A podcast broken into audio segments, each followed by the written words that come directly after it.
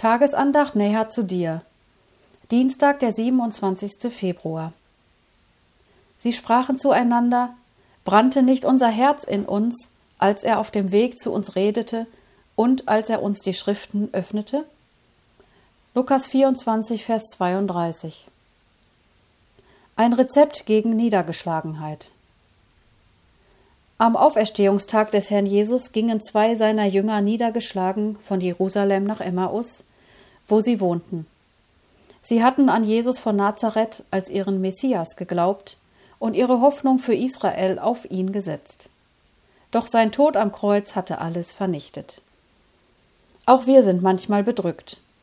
Unser Herz ist kalt und traurig. Die Gründe dafür mögen verschieden sein. Vielleicht machen wir etwas Schweres durch. Oder wir haben eine große Enttäuschung erlebt. Vielleicht haben uns irdische Verpflichtungen übermäßig beansprucht. Oder die Welt hat sich in unser Herz geschlichen. In jedem Fall möchte der Herr Jesus unser Herz wieder froh machen, wie damals bei den beiden Jüngern. Wie tat er es? Er begegnete ihnen und fragte sie teilnahmsvoll nach dem Grund ihrer Niedergeschlagenheit. Er fragt auch dich und mich, was uns beschwert. Dann dürfen wir zu ihm beten und ihm freimütig sagen, wie es uns ums Herz ist.